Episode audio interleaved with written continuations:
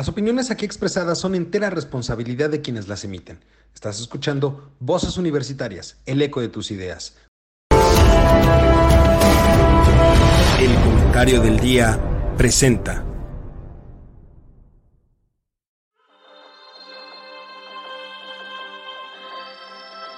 En una época donde el conocimiento y la información son fuentes de poder, se necesitan voces capaces de explicar el entorno, comprometerse con la verdad, representar el sentir de la sociedad y expresar la universalidad de pensamientos. Un espacio de análisis, opinión, debate y crítica de temas de actualidad sobre economía, tecnología, política, cultura, gobierno o sociedad.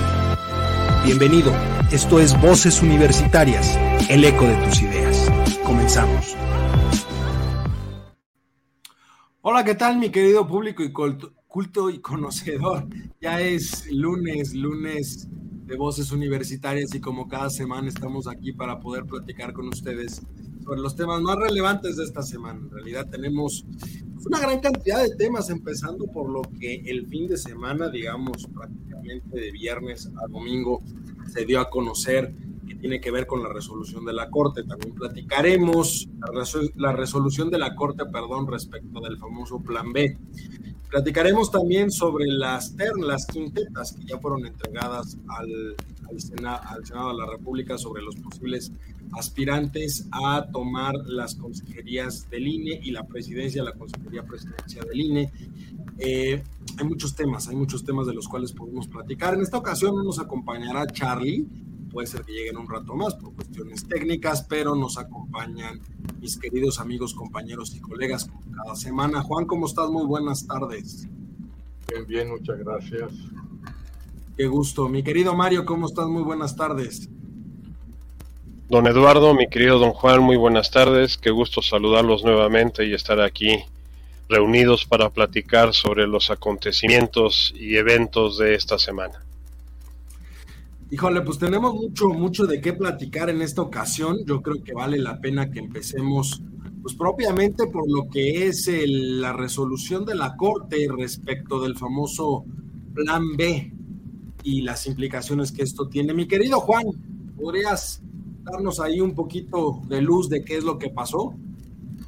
Bueno, pues hubo ahí una sorpresa realmente que yo no me esperaba que nadie eh, o por parte de la Corte se emitió ya una resolución que si bien es, cierto es temporal, pero es temporal en todo caso una vez que se analice que efectivamente no se vulneran los derechos de los electores. O sea que ahí nos podemos estar un buen rato todavía, vamos a ganar tiempo y pues de alguna manera yo siento que hay valentía por parte del ministro Laines, porque yo lo conozco desde hace tiempo cuando estaba de director jurídico de la presidencia de la República.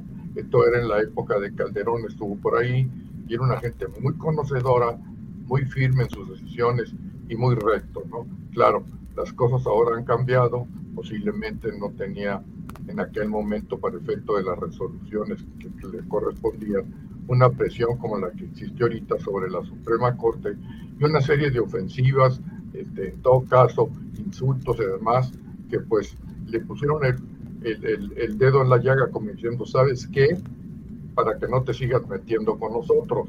Eso de que eran unos mafiosos y unos corruptos, verdaderamente no tiene sentido lo que hace este hombre con la corte y lo único que hace es voltearse inclusive a los que en un momento dado, él no lo puso para comenzar a Laines, porque es de la época de Calderón. Los demás ya vienen este, digamos, con los otros presidentes.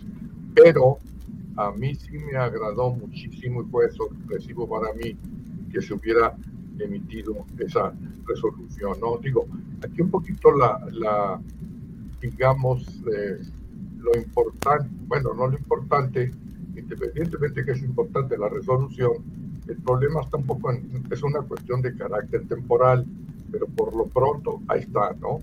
Ya, ya hay algo que de alguna manera, desde mi punto de vista, puede ser un avance. Claro, si lo someten al pleno de la Corte, quién sabe cómo se vaya a poner y se van a ver, este, pues de alguna manera, este, involucrados ahí. El señor este, el otro ministro que fue no me acuerdo cómo se llama, José María Lozano, creo. Yo creo que por lo pronto va a estar de acuerdo con lo de con lo de este hombre del aire, ¿no? Los otros, pues ahí sí está por discutirse en todo caso. No sé si, digamos, Altíbar este, se vaya a poner del lado de Laines. Y de los otros, pues no lo creo. Digamos, Loreta no creo que vaya a estar de acuerdo. Ella está ahí combatiendo invariablemente este, cualquier resolución que pueda afectar a Andrés Manuel. Y eh, pues, de todas maneras, insisto, es un punto a favor, ¿no? Aquí hay varias cosas a favor que se han venido dando, que a mí, hasta cierto punto, no es que me impresione mucho, pero por ejemplo, voy a salir un poco del tema, la cuestión del libro, el libro que publicó este, a Marcelo, Sí, este, yo no sé, eh, no lo he leído, no lo he podido conseguir, que pudiera ser de acuerdo a lo breve que estuvo en lo que se trataba este, de una reseña, digamos, de lo que se ha hecho. A mí se me ocurre, a reserva de verlo, que pudiera ser una especie de presentación de un programa de gobierno, cosa que no ha hecho la Chenbaum. Y luego por ahí apareció también la publicación de otro libro, ¿no? Entonces, mi punto de vista, pues va, va avanzando Marcelo, ¿no? Pero regresando al tema, ¿no? Es un hombre recto, este, ojalá que no se deje intimidar, digamos, por las presiones que pueda este, llevar a cabo Andrés Manuel, ¿no? Y, en una de esas, pues, este, e, ese asunto se va a resolver en unos seis meses. No creo que se resuelva antes. ¿eh? Entonces, ahí es ganar tiempo y ver qué piensan los otros ministros para en un momento dado, pues poder este, el pleno de la corte resuelva, ¿no? Eso es lo que yo creo que puede pasar. Y de veras, este, por ahí también anda González Alcántara, que también fue mi maestro, él fue mi maestro realmente y viene del Tribunal Superior de Justicia del TF, que tiene más inclinación por un lado de Morena, no creo que se vaya a salir, este, voy a brincar por ahí contra del presidente, ¿no? Pero bueno, eso es lo que yo tengo de alguna manera como algo significativo, ¿no? No sé qué pensarán ustedes. Mario dice, eh, menciona Juan, más o menos unos seis meses, es lo que se va a llevar la resolución, pero finalmente, eh, pues se para con esto el, famoso plan B, que ya habíamos visto un, primer golpe, digamos, que fue con la restitución del secretario general del instituto por instrucciones del Tribunal Electoral de la Federación, porque finalmente ellos argumentaban, los magistrados argumentaban, que la Constitución ordena la existencia de una Secretaría General dentro del instituto y por lo tanto no podría desaparecerla una ley secundaria, dado que la Constitución lo ordena e instruyen la ratificación, bueno, la reincorporación de este hombre, eh, Jacobo, en la Secretaría General del INE. Pues ya con esto ganamos un tiempo como para brincar, digamos, por lo menos las elecciones de 2024 o todavía lo ves ahí como un poquito entrampado? No, yo pienso que la estrategia que, que, se está siguiendo a través de la Suprema Corte, independientemente de lo que comentaba Juan muy acertadamente de las inclinaciones de los 11 ministros, y que recordemos que para declarar la inconstitucionalidad de una ley se requieren 8 votos a favor que fue lo que nos pasó con la ley de la reforma eléctrica, que no se pudo declarar porque hubo siete votos para declararla inconstitucional y cuatro que no la declararon y cuando se quedó en una laguna totalmente... Pero que marcó línea, ¿no? Marcó línea, marcó línea, o sea, para, para quiénes, para los, para todo lo que son los magistrados que en un momento dado van a resolver y los jueces que van a resolver los amparos correspondientes. O sea, la línea jurídica está. Ahora, eh, hay elementos de peso jurídico en la impugnación que se está haciendo tanto a través del INE como de otras organizaciones, incluyendo el propio Senado de la República. Aquí lo importante, que creo que es lo que en donde nos tenemos que enfocar, es que eh, no se emita ninguna definición antes del mes de julio. ¿Por qué? porque en la actual ley dice que eh, la ley no podrá ser cambiada, ni los procedimientos electorales podrán ser cambiados, con un periodo menor a 90 días del inicio de la siguiente elección. Por eso ya las del Estado de México y Coahuila ya quedaron blindadas. Estas ya, ya van a tener que llevarse a cabo bajo la, la ley vigente, la actual ley que tenemos de procesos electorales. Eh, la que estaba en duda era la de la presidencial, y no solamente la presidencial, porque también vienen gobernaturas, viene senadores, viene Cámara de Diputados, presidentes municipales, o sea, es una, una elección general la que vamos a tener el 24. Si no hay definición eh, de inconstitucionalidad eh, por parte de la Suprema Corte antes del mes de julio, estaríamos ya eh, salvaguardados de que las elecciones del 24 se van a tener que hacer bajo los criterios de la actual ley que está vigente en este momento de, procesos electorales, porque eh, inicia el proceso a partir del mes de septiembre. Entonces, 90 días antes no se podría estar cambiando la ley para el proceso electoral. Entonces, este es un punto interesante. Ahora, a donde tenemos que enfocarnos ya no es en el plan B. El plan B ya correrá su suerte y en el peor de los casos, si es que no se declara totalmente inconstitucional, improcedente la, propuesta de reforma, eh, donde va a venir van a ser eh, eh, anulaciones en lo particular de determinados artículos que literalmente son anticonstitucionales cuando se les vea. Entonces será una inconstitucionalidad parcial. Donde está la, la verdadera, el verdadero conflicto es en la elección de los próximos cuatro consejeros que entran ahorita en el mes de abril. O sea, estamos a 15 días de que se nombre un nuevo presidente del, Consejo eh, General del INE y cuatro consejeros que van a componer ese, ese consejo, que es lo que se le ha denominado actualmente el Plan C. Y hemos visto que la tendencia pues es que va a favorecer a personas muy identificadas como es el caso de la hermana de la Secretaría de Trabajo, Berta Alcalde, que está saliendo con una de las puntuaciones más altas y que ya está en la quinteta para la presidencia del INE. Entonces, si ahí tenemos ya al caballo de Troya dentro del INE, pues aunque no te modifiquen la ley, encontrarán los mecanismos para adecuar a los intereses de, Morena, de la 4T y de López Obrador, las elecciones del 24. Oye, Mario, pero yo no estoy de acuerdo contigo en el sentido de que ya consideras de alguna manera que esta mujer va a tomar el mando en el INE. Yo no sé qué bases tengas, digamos, para poder decir eso, ¿no? O sea, no creo que, ya sea este, que vaya en caballo de Hacienda, como luego dicen esta mujer.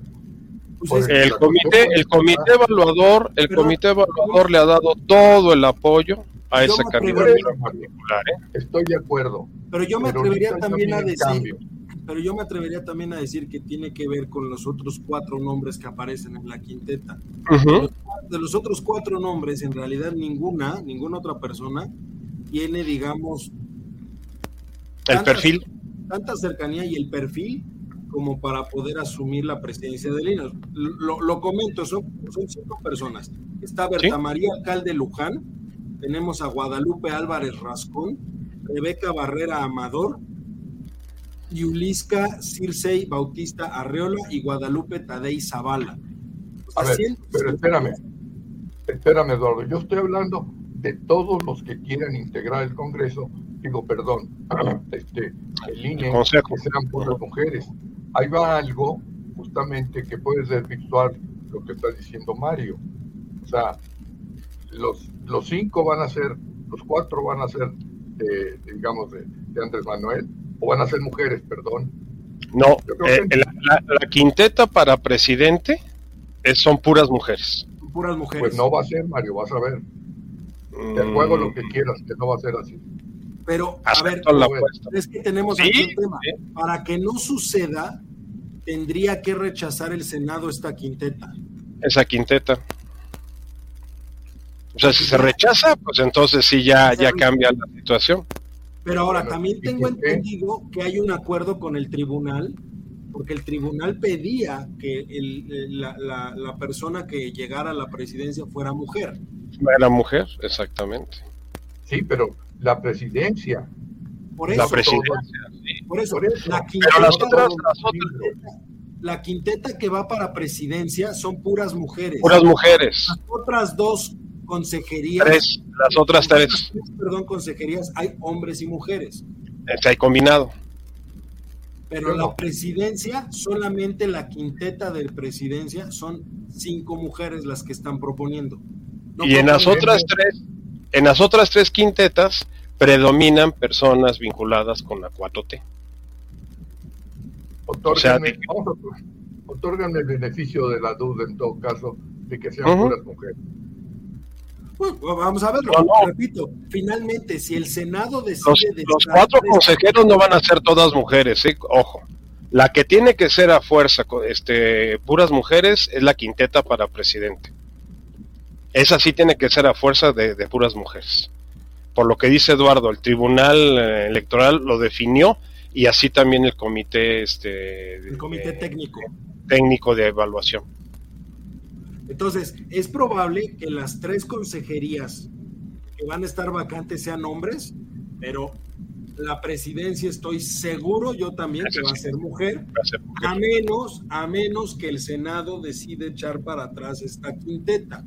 Pero considerando que de las cinco mujeres que aparecen aquí, la única que tiene más, este, eh, digamos, cercanía con la 4T por la hermana, pues es Berta Alcalde Luján, que repito, es hermana de la secretaria del Trabajo, es una de las que, no voy a decir eh, que, es importante, porque es una secretaria que ni entre azul ni buenas noches, la verdad es que no pinta mucho, pero tiene el apoyo de Andrés. O sea, finalmente hay un respaldo por parte de Andrés hacia Luisa María Alcalde no dudaría yo que le dé el gesto de que sea la hermana la que llegue, lo cual también habla muy mal en términos de nepotismo dentro del gobierno, porque estás promoviendo que la hermana de una secretaria de Estado pues, llegue a ocupar un puesto tan relevante como la presidencia. Ahora, hay que considerar también otro elemento, que los cuatro consejeros, incluyendo la presidenta, sean afines a Morena. Sí, nada más que las decisiones se toman colegiadas. O sea, tienen que votar los 11 consejeros. 11. Y estaríamos hablando que Morena tendría el control de estos cuatro. De estos cuatro. Tres más la presidencia. Y tendría que a lo mejor otros dos. Otros dos. Tendría entonces en total un 6 de 11. 6 de 11 inclinan la balanza. Es que 6 de 11 prácticamente le está dando la, la, mayoría. El control, sí, el control, la mayoría. El control del Consejo. O sea, las votaciones que sean por votación simple. Sí, las que sean por votación simple ganan, ganan, definitivamente. O sea, que puede ser el caso de una multa para un partido, puede ser el caso de, de este, ¿qué será? Eh, actos anticipados de campaña. De campaña el, bajar a un candidato de su este, de, la, candidatura. darle la, la candidatura a alguien. O sea tienen un control real por parte del sí sí sí. Sí operativo lo tendría pero ojo ah, ahora hay un detalle ¿eh? de los las elecciones de, de, Coahuila y del Estado de México eh ah sí sí sí porque ellos van a estar en, en ya en, en funciones. en esas elecciones Totalmente. Ahora, hay un detalle que tenemos que perder de vista. Los cuatro consejeros anteriores que se nombraron, ya dentro del, de la 4T, los cuatro no han sido favorables a Morena y se supone que había habido también mano negra por parte de, de la selección de ellos y no, no, no, no se han plegado como se esperaba, como también sucedió en la Suprema Corte de Justicia, con otros ministros que supuestamente como Margarita este Fajar no no no Margarita ah, este, la que estaba en el SAT. López Fajar no. López no no es López es Fajar pero ahorita se me fue el, Fajar este e, ella no ha sido vamos a decir eh, incondicional de, la, de las situaciones de la 4T entonces sí esa es, esa es otra cosa que inclusive eh, en el discurso de, la semana pasada de la, conmemoración de la expropiación petrolera, López Obrador dijo que pues hay, hay gente que traiciona y que a la hora que llega pues ya cambia y ya no quiere eh, seguir apoyando el proceso de transformación. A ver, yo, aquí te preguntaría, Juan, yo aquí te pregunto, porque eso que menciona Mario es muy interesante. Yo te preguntaría, porque lo estamos viendo en la Corte, afortunadamente lo estamos viendo en la Corte, porque la actual ministra, Norma Piña, fue propuesta por Andrés Manuel. Llegó ahí por Andrés Manuel, la propuesta de Andrés Manuel. Pero la ministra fue muy clara cuando dijo que el rol que ella jugaba era un rol a favor de la Corte y el cumplimiento de la Constitución. Es decir, se desmarcó totalmente de la 4T y del propio Andrés Manuel. Hay que ser sinceros, es prácticamente la primera declaración que hizo la, la ministra presidenta. ¿Tú ves que podría ser viable algo así en el INE?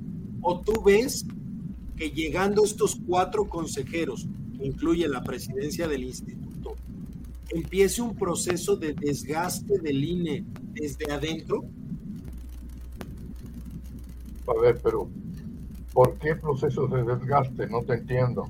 Sí, o sea, no pudieron acabarlo desde afuera, desde el punto de vista de quitar puestos, eliminarlo y demás pero desde adentro, teniendo el control de los consejeros, pues pueden empezar a quitar personas, pueden empezar a alterar procedimientos, pueden empezar a, este, a, utilizar, digamos, a los OPLES o los organismos estatales para cuestiones un poco más partidistas, porque están muy ligados a Morena, este, pueden desconocer en algún momento dado, pues finalmente eso lo tendrán que votar ellos si hay actos anticipados de campaña o no. Es decir, operar tal vez a favor de la 4 y eso desgastaría propiamente al instituto porque estaría siendo totalmente parcial en su ejercicio como autoridad electoral, ¿no? No sabría responderte, pero digamos, si se pudiera dar, digamos, una una sorpresa. Por ejemplo, ¿ustedes esperaban que alguno de la, alguien de la Corte llegara a formular, digamos, una resolución definitiva? Pregunto. No, yo, no lo veía viable. ¿eh? Yo no, lo veía viable. ¿Verdad que no? Ah, bueno. Igual puede pasar aquí. No digo, la, gran sorpresa, la gran sorpresa la dio la ministra en el momento. Ella fue la primera que dio la gran sorpresa. La ministra presidente, cuando dijo mi obligación es cumplir la constitución, no caprichos. Finalmente. Ah, bueno, pero una cosa es el discurso político y, otro, y otra es el discurso legal. Y, y, Laine se fue por el lado legal. La ministra está tratando de defenderse, digamos, en contra de las ofensas, de los, de los discursos de alguna manera agresivo en contra de ella por parte del presidente. Entonces, ahí como que se está creando un caldo de cultivo para lo que puede pasar en el futuro. A eso voy yo. ¿Me explico? Eso es lo que yo pienso. Sí, total. Es más, ahorita acaban de decir ustedes también. En todo caso, no se puede dar definitivo eso de que va a ser la, la presidenta, la hermana de esta mujer. No sé de dónde viene ella, de dónde viene esta, esta alcalde. ¿Su trayectoria anterior? Aquí tengo, aquí tengo su trayectoria, nada más déjame, la, la menciono de volada para que tengamos un, Actualmente es comisionada de operación sanitaria en la COFEPRIS, o sea, nada que ver con términos electorales, para empezar su cargo actual, claro. nada que ver con términos electorales. Es licenciada en Derecho por la UNAM y maestra por la Universidad de Nueva York. Entre sus cargos destacan su trabajo hasta 2020 en la Secretaría de Seguridad y Protección Ciudadana Federal, primero como abogada general y luego como jefa de oficina. Además fue delegada de programas federales en Chihuahua. Eh, es cercana a la 4T, dado que en los últimos cargos en los que estuvo fueron en este sexenio, además de que es hija de la expresidenta del Consejo Nacional de Morela, Morena, perdón, Berta Luján Uranga y hermana de la secretaria actual del Trabajo, Luisa María Alcalde. Entonces, en realidad... es un, es un nepotismo total por todos lados. Por donde lo veas, por donde lo veas. Además de que no tiene alguna experiencia en términos electorales. No, Sí, eso, sí. o sea, sería el único punto negativo, digamos, en todo caso, en su contra. Pues, Pero sabemos también que esos puntos negativos, Andrés Manuel acaba con ellos y es al fin y al cabo quien decide, ¿no? Esto también nos debe quedar claro y va, eh, eh, digamos, en sentido opuesto a lo que yo menciono.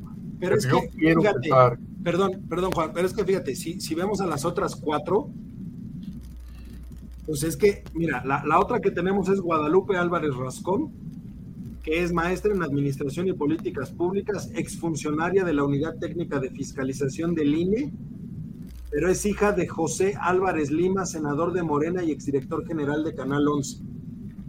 Tenemos a Rebeca Barrera Amador, que fue presidenta del Organismo Público Electoral de Baja California Sur. Tenemos a Circe Bautista Arreola, que es asesora en el INE del consejero Jaime Rivera. Figuras de oposición, este, como Roberto Madrazo, la señalan de que presuntamente es esposa del subsecretario de la SEDATU, de un subsecretario de la SEDATU. Y Guadalupe Tadei Zavala es expresidenta del Instituto Electoral de Sonora, de allá de tu tierra, y actual comisionada del Instituto de Transparencia en el estado de Sonora, es tía del director del Litiomex, ¿el qué? de la empresa. de- Litiomex. Ese último, El litio. La que acaban a quedar el litio, litio mexicano. Entonces, en realidad, ajá, pues si ves los cinco perfiles, pues los cinco perfiles, por supuesto que los cinco están ligados a Morena, no hay manera de no verlo, ¿no? Los cinco perfiles, pues ningún, o sea, tres tienen experiencia en cuestión electoral, pero, pero totalmente ligados a, a la 4T. A la 4T. bueno, Entonces, pues este, O sea, yo, yo, no, yo no creo que el INE pueda soportar, eh, teniendo, como decíamos hace un momento Mario y yo, una mayoría de seis. Es un control de seis de once. De 6 de 11. Por lo menos yo Sí. vería que en las elecciones de Chihuahua y Coahuila cualquier controversia de la oposición no pasaría. Así de fácil. No, no pasaría. No pasaría. Las de Morena sí. O sea- las de la oposición no. Todas.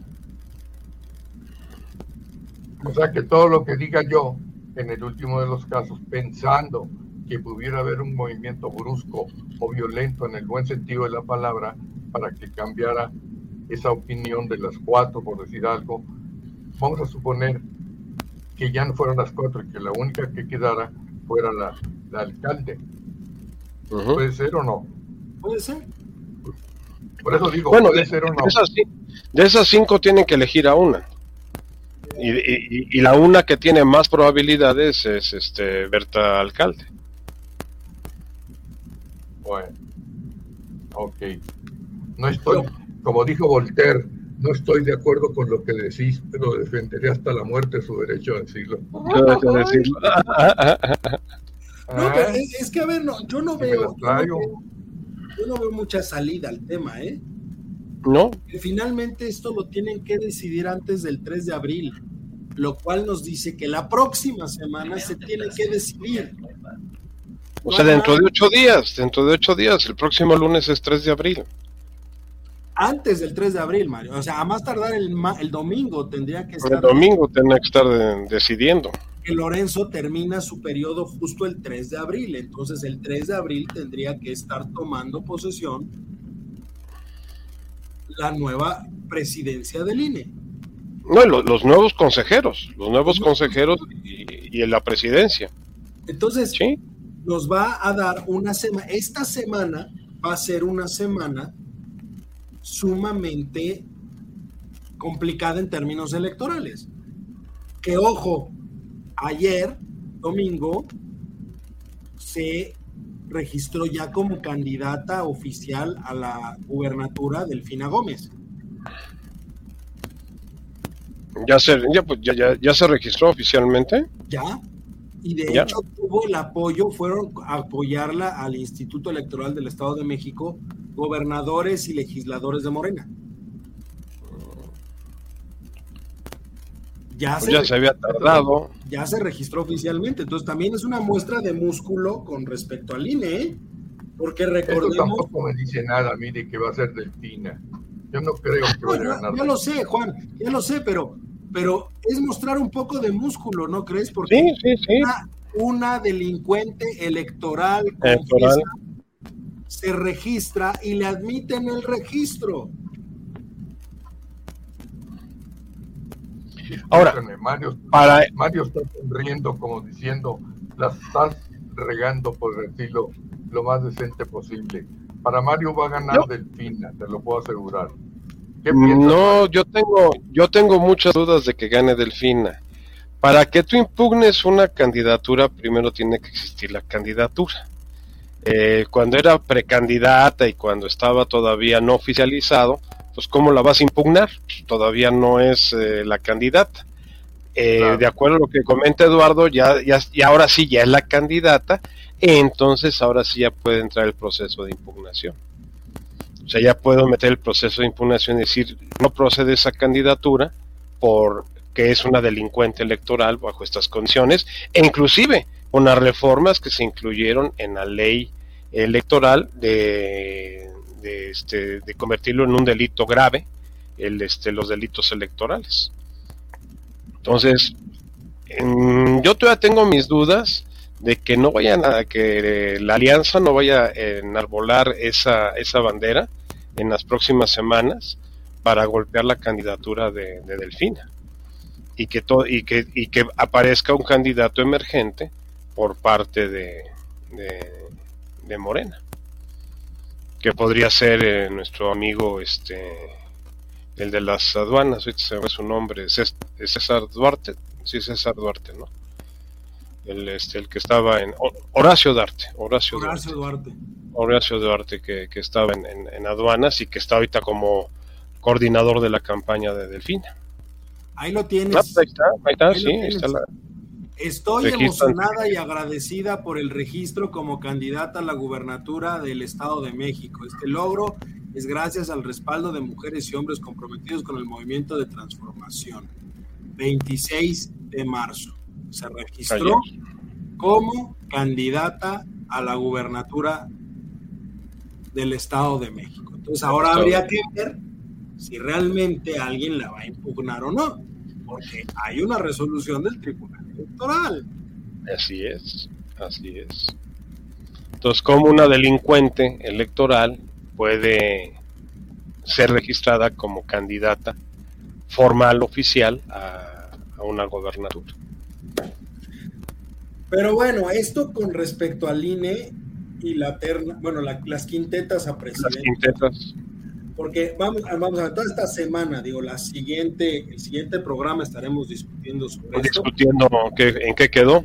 En qué quedó, porque tendremos que que esta semana necesariamente tiene que quedar este, completamente dicho qué es lo que se va a hacer, cómo se va a hacer y por qué se va a hacer respecto de los consejeros del INE.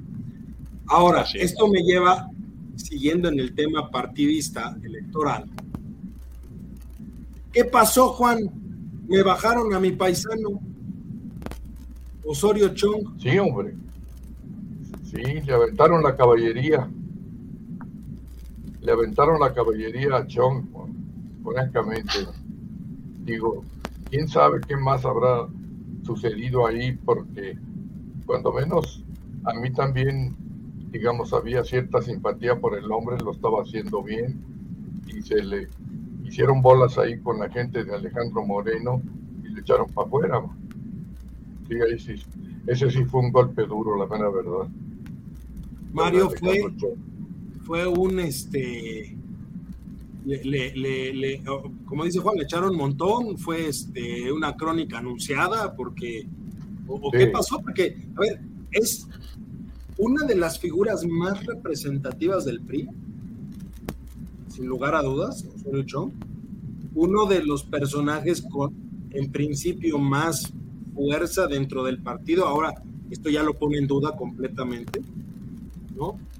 Y tres, pues era uno de los principales bloques de confrontación con Alito Moreno. Sí, contención. No, básicamente, sí, sí, Juan. Lo curioso está que en el grupo que quitó este, a Chong aparecía Claudia Ruiz Macié. Allí estaba. No, Claudia no. La que no, Claudia no. La que apareció fue Beatriz. Apareció en el noticiero junto con el grupo. No, no. O sea, la que estaba Beatriz Paredes y la hija de Mario Fabio Beldrones. Fue, fue a la reunión, fue a la reunión Claudia, pero Claudia no votó por cambiar a Miguel Ángel. La no, que, no votó dos que votaron por cambiar a Miguel Ángel fueron Beatriz y la hija de Mario Fabio Beltrón. Silvana Oye, por cierto, anda en, silla, anda en silla de ruedas Beatriz, ¿verdad? Ah, eso sí no me fijé. A, a, veces anda en silla de ruedas. Tuvo un accidente, segundo, hace como un año, año y medio. Un accidente automovilístico y desde entonces no, no ha terminado de quedar bien.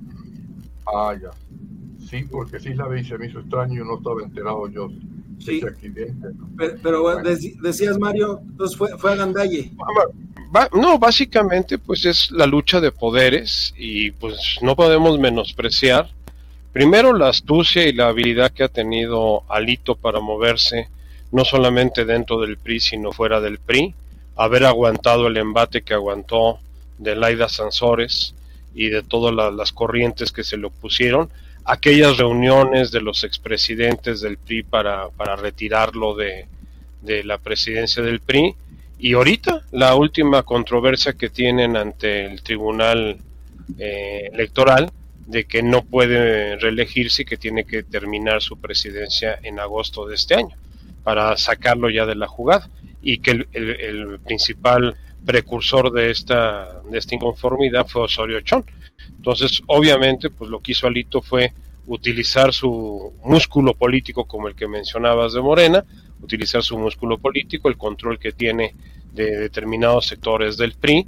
en función de las candidaturas. Se habla mucho de que les ofreció a los actuales senadores eh, garantizarles que ellos iban a ser los candidatos a la reelección. Recordemos que en esta elección del 24 los actuales senadores tienen la alternativa de volver a ser candidatos por otros seis años al Senado. Entonces, y se, pues, hablaba, se hablaba de que Manuel Añorbe quería contender por una gubernatura, ¿no?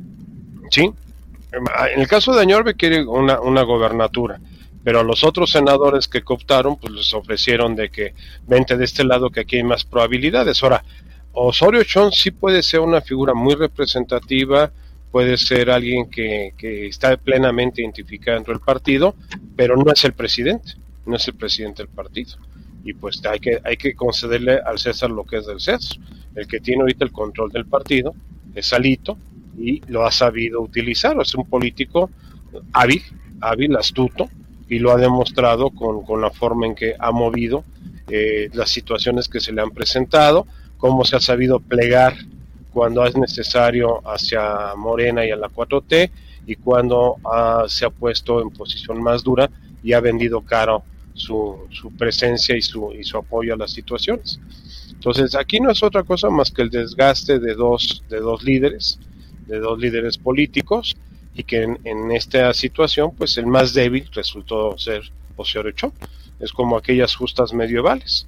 Los caballeros pues, eran de primer nivel aquellos que se enfrentaban pero pues siempre había uno que era más habilidoso o más mañoso o más tramposo y era el que eh, sacaba el triunfo en estas este, competencias que, se realizaban. Aquí la competencia era eliminar a un líder que le estaba haciendo mucho ruido a Alito Moreno y, fue la forma en que buscaron quitándolo de la coordinación, buscando que en, un desplante eh, Osorio Chón renunciara al partido y se fuera a otro lado y entonces ahí sí, ya te lo quitas de encima.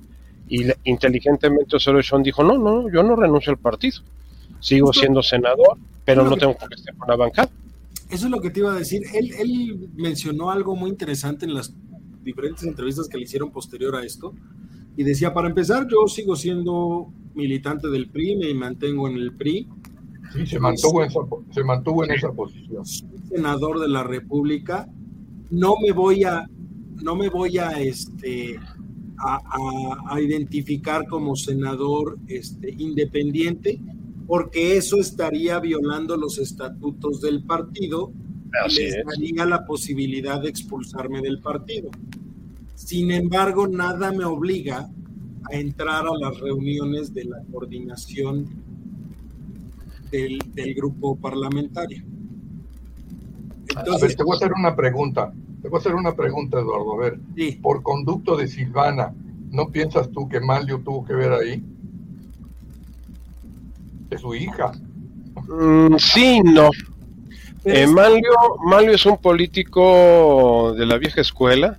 Recordemos que Manlio es, eh, fue formado y tutoriado por Fernando Gutiérrez Barrios.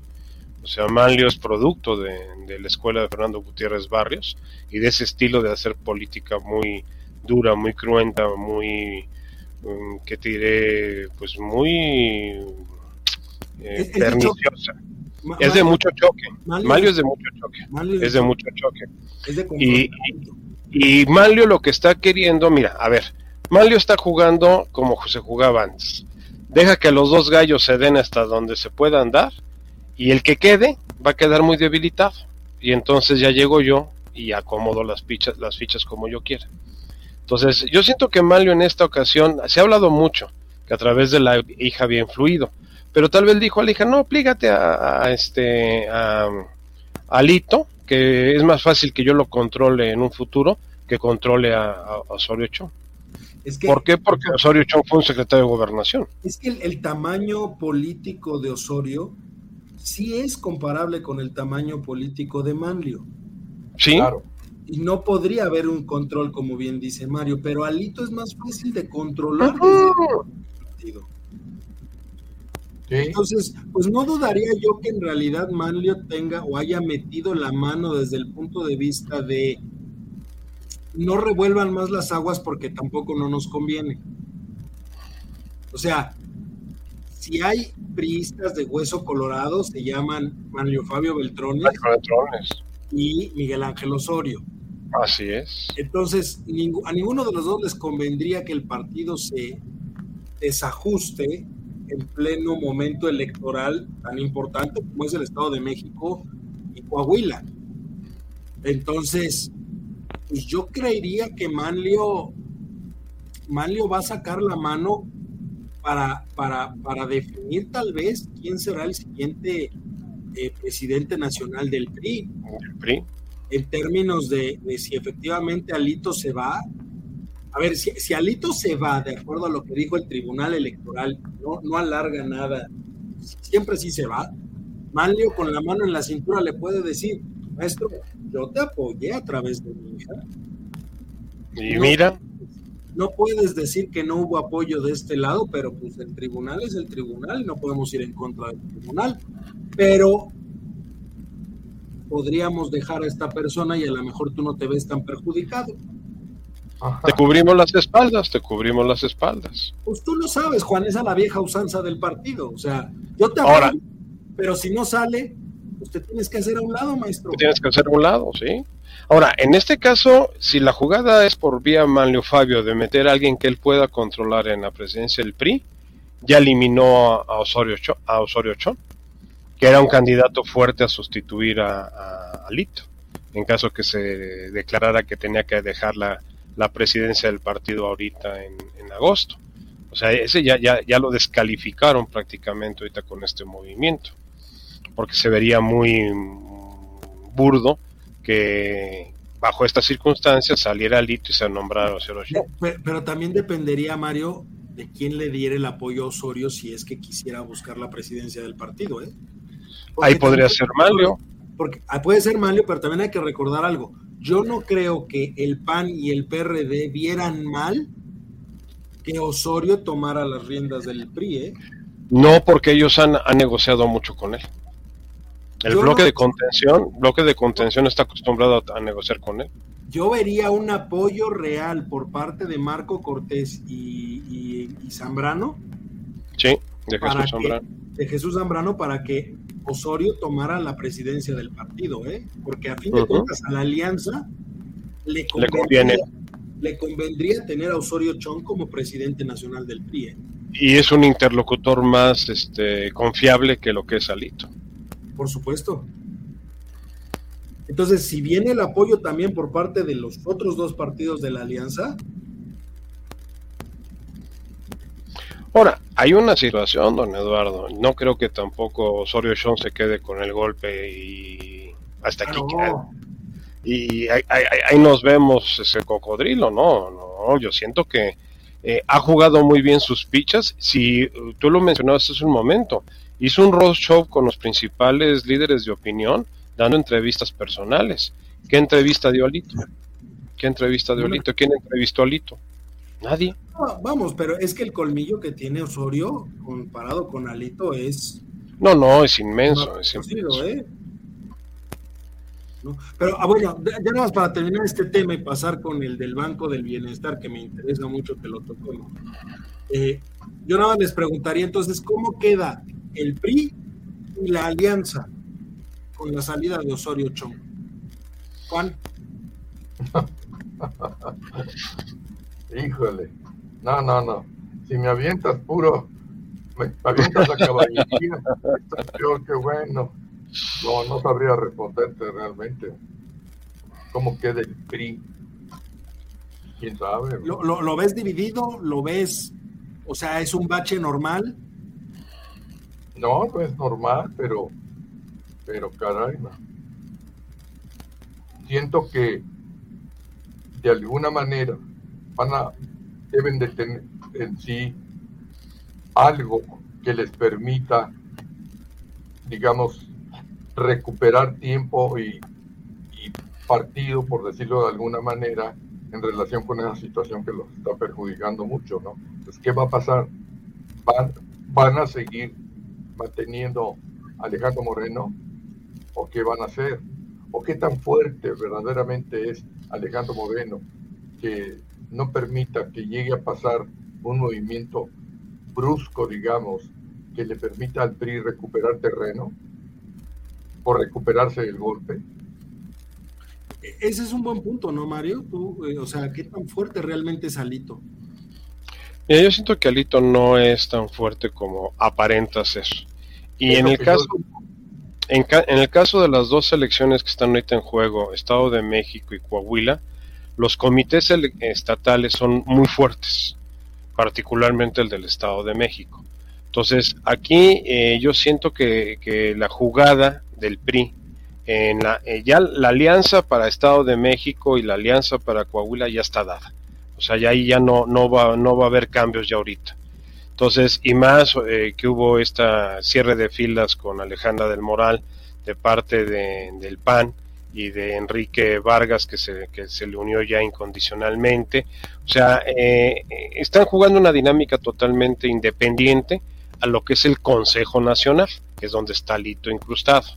Y la dinámica de, Alito está muy eh, acotada a la Cámara de Diputados. Como es él es diputado también, eh, eh, ha, um, vinculado su fuerza, su, músculo político, con el apoyo de los diputados que están ahí con él en, la Cámara. Entonces, ahí es donde es, la esfera donde se está moviendo Alito. la salida ahorita ya, esta ruptura abierta con Osorio Sean, desde un punto de vista de una alianza interna política y la afirmación de Osorio, de decir yo no me salgo del PRI, yo sigo siendo miembro del PRI y desde ahí vamos a, jugar como un miembro más del partido.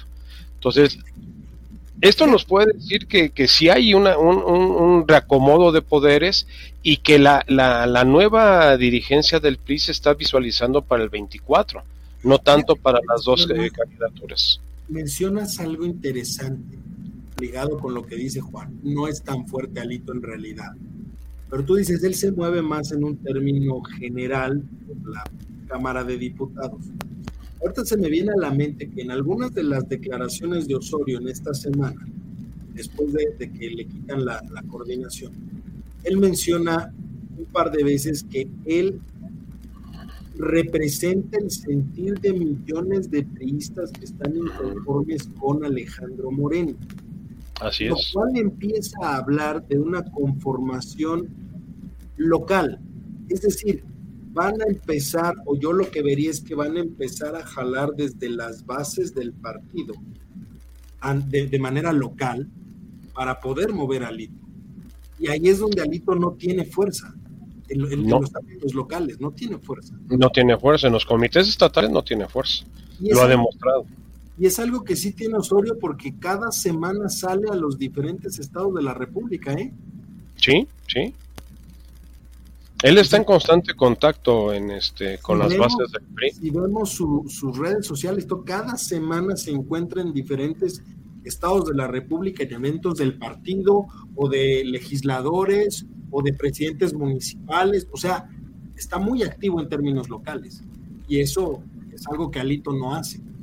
Ahora, recordemos, recordemos que dentro de, los eh, posibles candidatos eh, en el 2018, él era un hombre que se barajaba mucho, era un hombre que estaba ahora sí que entre los primeros candidatos para suceder a Peña Nieto. O sea, razón por qué no se la dieron a él y se dieron a José Antonio Mid, y ya sería especular mucho sobre las decisiones del partido. Y, y obviamente de Peña Nieto, que es lo que había negociado, que por lo que hemos visto en los hechos, pues sí había una negociación muy fuerte este, para permitir que llegara ya saben quién y este y meter un candidato débil, porque tal vez un candidato como Osorio Sean en lugar de José Antonio no Mid, no le hubiera dado batalla Andrés, ¿eh? O sea, ahí, ahí se lo hubiera comido, ahí se lo hubiera comido este a Morena. ¿Por qué? Porque la imagen de José Antonio sí es un excelente funcionario, es un excelente hombre de... Pero no es tan político. No, no, no es nada político, no es nada político. Osorio traía en ese momento un buen nivel de aceptación por cómo manejó el tema de las de, los estudiantes de Ayotzinapa, de los padres, y cómo manejó también el tema de los, de los eh, conflictos este, universitarios. Estudiantiles, que se fueron a parar ahí a, gobernar. Entonces traía buen capital político. ¿Por qué sí, se hizo un lado? Nunca lo sabremos, ¿no? Pero, Aparte, un exgobernador de un estado como Hidalgo, secretario de gobernación, político de cepa, o sea, un perfil que, que encajaba perfectamente para, para un candidato a la presidencia. Pero bueno, este, vamos por el último tema porque me, gustaría mucho este, entrar ahí. Eh, Mario, nos encontramos con en estos días con una noticia muy interesante, dos noticias interesantes. Primero, eh, se anuncia que el gobierno de la República decidió empezar, no va a cerrar, dice que no va a cerrar al 100% todas las cuentas que tiene la banca privada, pero decidió empezar a cerrar una gran cantidad de cuentas que tiene con los bancos privados y pasarlas al Banco del Bienestar. Eh, es de llamar la atención porque se da en medio de esta crisis bancaria a nivel internacional, donde este, pues está como que reconfigurándose mucho el tema de las, de las regulaciones a los grandes bancos. Y por otro lado, también suena la alerta del tema de las remesas que llegan a través del Banco del Bienestar, donde una institución muy importante en los Estados Unidos dice que va a dejar de, va a dejar de mandar remesas a través del Banco del Bienestar por un tema de prevención del lavado de dinero, que no hay controles específicos en ese tema. Entonces, híjole, pues, pues da, mucho de qué hablar en ese tema, ¿no? Porque pues parecería ser que de nueva cuenta están forzando las cosas como para darle sentido a algo que hasta ahorita ha sido totalmente inútil, que son las 3.000 y cacho de sucursales del Banco de Bienestar, que ni siquiera tienen equipo, ni mueble, ni infraestructura, y están ahí como cascarón y no han servido de nada.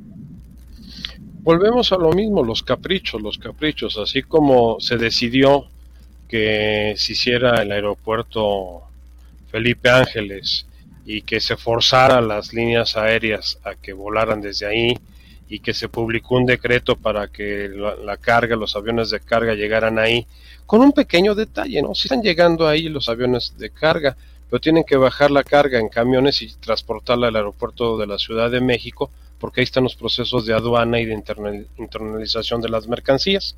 Entonces, pues ahora tenemos dos movimientos, ¿no?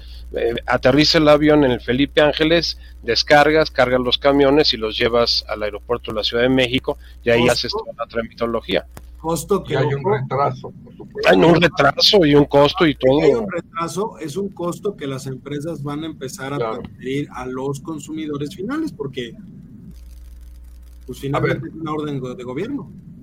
A ver, una cosa nada más que me llamó la atención porque, como tú sabes, Eduardo, este, yo ayer anduve por ahí en el rollo ese de la famosa tarjeta del bienestar. Del bienestar. ¿Quién crees que sacó la tarjeta? ¿Cuál de las empresas que son, digamos, este, que expresan tal vez su poderío económico, eh, eh, es importante que tome el mando, entre comillas, el tome el mando, a lo mejor estoy exagerando. Visa. Visa es el respaldo de la tarjeta del bienestar. Claramente vienen los dos círculos, ¿te acuerdas que trae la tarjeta? Y me llamó la atención, dije, bueno. Los dos círculos es Mastercard, ¿eh? Los dos no, pero dos círculos es Mastercard. Mastercard. Mastercard. Sí, pero aparte lo que provocaron Visa, ¿no? No, no, no, Visa es, los dos circulitos es Mastercard.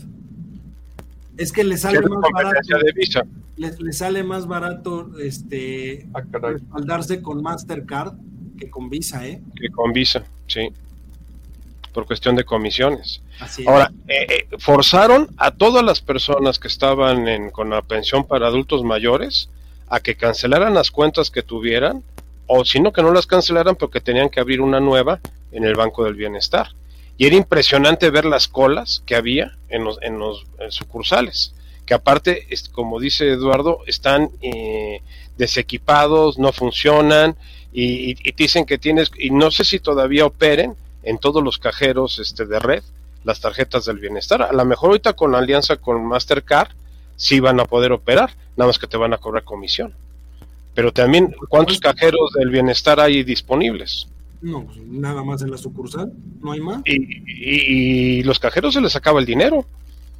Ah, y si tienes colas y colas y colas de gente sacando dinero de ahí. Por su, no, a ver, sin contar que tenemos, a ver, es que es algo de lo que tampoco no se habla mucho, ¿eh? O sea, de las tres mil y cacho de sucursales que se supone que hicieron, funcionales en realidad, hay como 2000, ¿eh? A nivel yo nacional. Creo que menos, yo creo que menos, Eduardo, a nivel nacional. Vamos a vernos generosos. Hay 2000, pero repartidas a nivel nacional. A nivel nacional, que no es nada. Y los cajeros únicamente están dentro de esas sucursales. Esas sucursales, sí. Entonces no hay manera. Haces alianza con las otras este, instituciones que son los cajeros red para sacar el dinero, pero pues la comisión va del orden de los 20 pesos masiva. Masiva.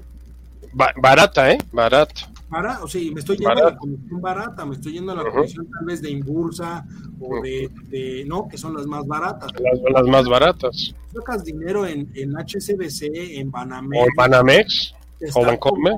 Cerca de 50 pesos, ya con IVA incluido, por disposición, porque te cobran como 38, 40 pesos masiva. O sea, masiva. Es, es una locura lo que están cobrando de comisión. Entonces las personas que sacan su pensión terminan pagando esto. Pero en términos de lavado de dinero, Mario, ¿cómo nos deja eso? Porque esa no, muy delicado. esa parte es muy grave. Muy delicado, don Eduardo. Mira, ya desde periodos eh, anteriores, o sea, de años atrás, no, no es de ahorita, eh, el aumento tan desmedido de las remesas eh, de nuestros compatriotas de Estados Unidos a México se empezó a poner bajo la lupa. ¿Por qué? Porque pues no las cifras que se han estado manejando y que con tanta alegría y beneplácito en las mañaneras se, propagan, eh, pues oye, supera, supera los ingresos petroleros, supera los ingresos por turismo, o sea, casi los duplica, ¿eh? O sea, el, ingreso petrolero, si no mal recuerdo, sobre los 26 mil millones de dólares al año. Y en turismo andamos por los cerca de los 30 mil. Y en remesas traemos 60 mil. Oye, pues es más negocio exportar mexicanos que, este, que vender petróleo y hacer turismo. Eh, ahí se empezó a, a, levantar algunos focos de alarma. Inclusive hay un estudio que se acaba de publicar esta, esta semana del Departamento de Estado también, en donde menciona que un municipio del estado de Sinaloa, donde no se tiene censo de migrantes, recibió el año pasado casi mil millones de dólares en, remesas. ¿De quién? ¿quiénes se las mandaron a ese municipio en particular? Entonces, eh, de que hay dudas, sí, y, quien puso el veto ya al Banco del Bienestar es West Fargo. West Fargo, para que mejor lo identifiquemos, pues es American Express. Sí, claro. Y, West Fargo es eh, de las empresas más viejas, más viejas en Estados Unidos, viene desde el siglo XIX, que eran las famosos este, eh, vaqueros que cruzaban de, del este al oeste para llevar las alforjas y después a través del tren eh, llevar los valores de un lado a otro. O sea, ahí nace, ahí nace la empresa de West Fargo. Eh, y, esos son los que levantaron ya la, la alarma diciendo, señores, por, por, lo menos nosotros ya no nos metemos a operar con el Banco del Bienestar. Y el anuncio fue posterior a que dejaran de hacerlo de facto. ¿eh? O sea, ellos dejaron de, operar eh, remesas con Banco de Bienestar desde principios del mes de marzo. Y esto se acaba de anunciar apenas esta semana, ya oficialmente. O sea, ya, ya había eh, esa, esa reticencia. Oye, Juan, pero entonces esto nos deja no mal, no mal parados, lo que le sigue. Porque entonces ya estamos hablando de un término en donde se está utilizando la infraestructura del gobierno para lavado de dinero. Y, yo no veo a tu querido amigo Pablo Gómez, titular de la UIF, investigando el tema. Pues no, no ha salido nada, no ha dicho nada, ¿verdad? Y él tendría que ser la autoridad que, haga la investigación, pues es la unidad de inteligencia financiera, ¿no? Definitivamente. ¿Será la unidad de espionaje financiero? Espionaje final. si ya le cambiamos el nombre, pues me parece que sí, no es su atribución. pues. Sí, si le cambiamos el nombre, no es su atribución. Pero yo no he visto respuesta por parte del gobierno, ¿eh? Júntalo con la situación del instituto para devolverle al pueblo lo robado. Otra vez, otro escándalo y la salida del director. Oye, sí, el, director de recursos, director de recursos materiales que salió. Ajá, el que salió y otro escándalo de, de, corrupción. 30% del sueldo para la campaña de Delfina. Así es. O sea, ya no se conformaron con el 10 de Texcoco, sino ahora con el 30 de los de acá. Y, y júntalo con el escándalo de, ella, ella sabe cómo, ella sabe cómo. Es el mejor outsourcing del, del, del, del gobierno de, de la 4T. ¿Qué, ¿Qué manejo de outsourcing y qué nada? Es que entonces tenemos aquí dos temas básicos que deben de ocupar mucho ojo. Segalmex. Sedalmex. Hemos hablado propiamente del tema de Segalmex, pero también tenemos el tema ahorita este de las de, de, West Fargo. O sea, ya cuando levantas la alerta de posibles irregularidades de lavado de dinero a través del Banco del Bienestar, a ver, ya estás hablando de un tema muy sensible en la relación México-Estados Unidos, por un lado. Y por otro lado, de un nivel de, de, algo que se supone y decía Andrés Manuel que ya no pasaba. Ya no había corrupción, según él. según él ya no había corrupción. Las esperas del gobierno. Pero pues estás están utilizando su banco, su banco, porque él lo creó, su banco, para lavar dinero. ¿Y quién lava dinero? Pues el crimen organizado. El mismo que produce y distribuye fentanilo, pero que aquí no. Aquí no se hace nada de eso. O sea, eh, volvemos a caer en toda esta simulación que hemos vivido durante casi cinco años de un gobierno que dice una cosa y hace cosas totalmente distintas. Y que las estructuras que mal creó pues en lugar de funcionar están empeorando todo lo que estamos este, operando. Yo te diría que otro tema que tenemos que analizar con mucho cuidado es esa emergencia hídrica que se está dando a nivel nacional. ¿Qué tan real es? Yo te me pondría mis eh, telas de juicio si no es otro elemento distractor como las contingencias ambientales o como una situación de control eh, utilizando el manejo de la, y la distribución del agua en el país y principalmente en la zona metropolitana, principalmente en la zona metropolitana. Los recursos aquí en este país eh, siempre han sido tema de discusión por su explotación. ¿De discusión? Sobre explotación y control, sobre todo. Y control. Ahora, eh, en estados de emergencia hídrica se pueden cancelar las, los permisos de uso y explotación del agua que tienen particulares. Como pasó el año pasado en Monterrey con las refresqueras. O sea, puede... Es un tema bastante complicado, pero creo que vale la pena que lo dejemos para un programa completo porque sí, sí creo que vale la pena que lo revisemos. Ya nada más para cerrar, porque pues ya se nos acaba el tiempo, tengo un par de minutos nada más. Eh, en, este tema, Juan, de, de, lavado de dinero, ¿cómo, qué, ¿qué visualizas tú? O sea, en realidad tenemos un gobierno que se le fue, porque puede ser la explicación que den, se me fue porque pues no tengo los controles. En realidad el banco no funciona como debería de funcionar, ni tiene la infraestructura que debería de tener. ¿O sí crees tú que haya mano negra, como dicen comúnmente, en todo este tema? Bueno, en primer lugar, porque como bien tú dices, fue una empresa, entre comillas, que él creó, ¿verdad? Entonces, se supone que tienen los elementos para sortear cualquier tipo de dificultad, pero para eso también se necesita experiencia y habilidad, y a lo mejor, pues ni uno ni otro existen para ese problema, ¿no? Como que rebasó, en todo caso, el, digamos, los motivos, el fin y lo que tú quieras y mandes, de lo que pudo haber sido y no fue, como dice también el dicho, ¿no? Está, está canijo ahí porque ni el, ni el Banco de México tampoco. Yo no, yo no estoy enterado que haya dicho algo al respecto y creo que debió haberlo dicho. No sé qué piensen ustedes. ¿O ya lo dijo? No lo ha mencionado. El Banco Central, como, caso, tiene que ver con el Banco Central como Banco Central como supervisora tendría que haber dicho algo. Sí. Pero más que el Banco de México, la comisión.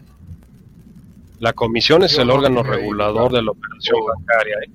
O sea, ahí el que tuvo que haber levantado ya la ceja era la Comisión Nacional Bancaria, la cual está perdida. ¿eh? O sea, si tú, ahorita me preguntan quién es el actual presidente de la comisión, ni me acuerdo ni me sé el nombre de quién es el actual presidente de la comisión. Inclusive creo que ni estuvo, ni estuvo en la convención de banqueros, creo que ni estuvo. Sí, sí estuvo, pero déjame decirte algo, la comisión hoy en día, la Comisión Bancaria de Valores hoy en día, trabaja al 40% de personal del que debería de tener. Están rebasados y por lo tanto no me extraña que tengan estas fallas, porque efectivamente Comisión Nacional, Hacienda, la Secretaría de Hacienda, Hacienda y Banco de México, los tres reguladores del sistema financiero, deberían de haber lanzado algún comunicado al respecto. No lo han hecho. En eso estamos, estamos Porque es atacar, es atacar a la 4T. Y entonces, como lo dijo también hace ocho días, no son momentos de zigzagueo. ¿Estás conmigo o estás en mi contra? Entonces, que ni modo que la comisión, este Banco de México y la Hacienda eh, le vayan a decir, pues tu banco es una cueva de ladrones que está siendo utilizada por el crimen organizado para lavar dinero y para distribuir este recursos financieros en el país. Como tú lo decías atinadamente, Eduardo, o es negligencia o es dolo. Y cualquiera de las dos, son, negativas. Así es, y, cualquiera de las dos son imputables totalmente a ambos, a, a ellos, ¿eh? a ellos, ¿no? A la administración. O sea, o son muy brutos o son muy listos. O sea, ¿cuál, cuál, de, cuál prefiere? O sea, se pasan de listos y, están siendo muy complacientes y están metidos también en el juego, porque nadie hace eso de gratis, ni por complacencia ideológica ni política. Lo están haciendo por el, la divisa de, del, del, oro que representa ese tipo de movimientos. Entonces, volvemos a lo mismo. Hemos caído hemos caído en Alibaba y los, no 40, los 50 mil ladrones, porque por donde la rasque salen. Pues ahí lo tienen, señores y señores. Estamos en los tiempos estelares de la 4T con Andrés Manuel Alibaba y sus 50, 100, 200 legisladores. Pero bueno, el tiempo es ingrato, tenemos muy poco este, tiempo. Un último comentario, nada más de volada, de cierre, Juan, Mario. Don Juan. No, yo no tengo nada que decir. Si acaso yo creo que lo que podría decir es que está pendiente la cuestión del conflicto México-Estados Unidos, que en estos dos o tres últimos días se ha calmado un poquito, no sé. Y ahora una pregunta, aquí fuera de contexto, ¿va a haber programa el próximo domingo? Ah, qué bueno que lo El próximo lunes. ¿Se va a próximo grabar? lunes. El próximo lunes, el próximo ¿Eso no? lunes. Eh, ahora que El próximo lunes.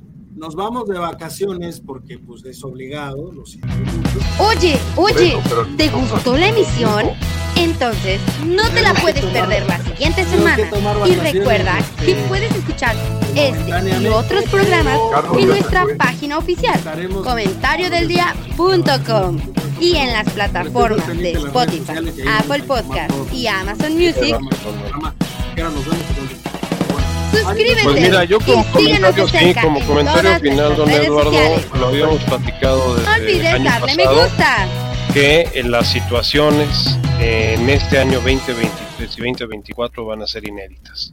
Y parafraseando lo que decía Juan ahorita sobre el problema con Estados Unidos, preparémonos porque va increchendo. Aparte, va a ser muy eh, escandaloso y va a ser muy esquizofrénico. Va a tener las dos, los dos elementos. Y nada más para muestra un botón. Mientras nos estaban poniendo el Departamento de Estado como lo peor de lo peor que hay en el continente, el señor John Kerry hablaba de un liderazgo con sabiduría en el evento de Oaxaca con el presidente. Entonces, como dos personajes de ese nivel, el señor secretario de Estado y John Kerry aquí en México, con dos versiones totalmente distintas de lo que representa el gobierno mexicano para Estados Unidos. con una Entonces, ligera con una ligera agraviante muy importante. Ambos países van a estar en proceso electoral presidencial electoral. el próximo año. Así es, así es, don Eduardo. Y, y mucho de esto, mucho de esta resonancia, mucho de esta estridencia que se está dando, es tiene motivos electorales, ¿eh? tanto en Estados Unidos como en México, en los dos lados. O sea, Claro, y eso vamos a jugar muy interesante. Ahí lo tienen, vamos a tener mucho de qué platicar en los próximos meses y sobre todo el próximo año. Ya vamos a llegar a, muchos años más. Pero bueno, por vía de mientras, Juan, muchísimas gracias, Mario, muchísimas gracias, pero sobre todo muchas gracias a usted que nos hizo el favor de escucharnos como cada semana en este su programa Voces Universitarias. Recuerde seguirnos en todas las redes sociales, escucharnos en todas las plataformas, Spotify, Apple Podcast, Google Podcast, Amazon Podcast, estamos en todos lados, YouTube. Eh, acuérdense de seguirnos en las redes sociales, tanto en Comentario del Día como Voces Universitarias. No se olviden también, si es su posibilidad, echarnos la mano a través de nuestro sitio de patreon.com diagonal comentario del DD. Ahí nos pueden echar la mano suscribiéndose, donando para el sitio. Y pues nada, sean felices, tengan un excelente cierre de lunes y nos estaremos viendo en próximas emisiones. Cuídense mucho. Oye, oye, ¿te gustó la emisión? Entonces, no te la puedes perder la siguiente semana. Y recuerda que puedes escuchar este y otros programas en nuestra página oficial, comentariodeldia.com y en las plataformas de Spotify, Apple Podcast y Amazon Music. Suscríbete y síguenos de cerca en todas nuestras redes sociales. Olvides darle me gusta.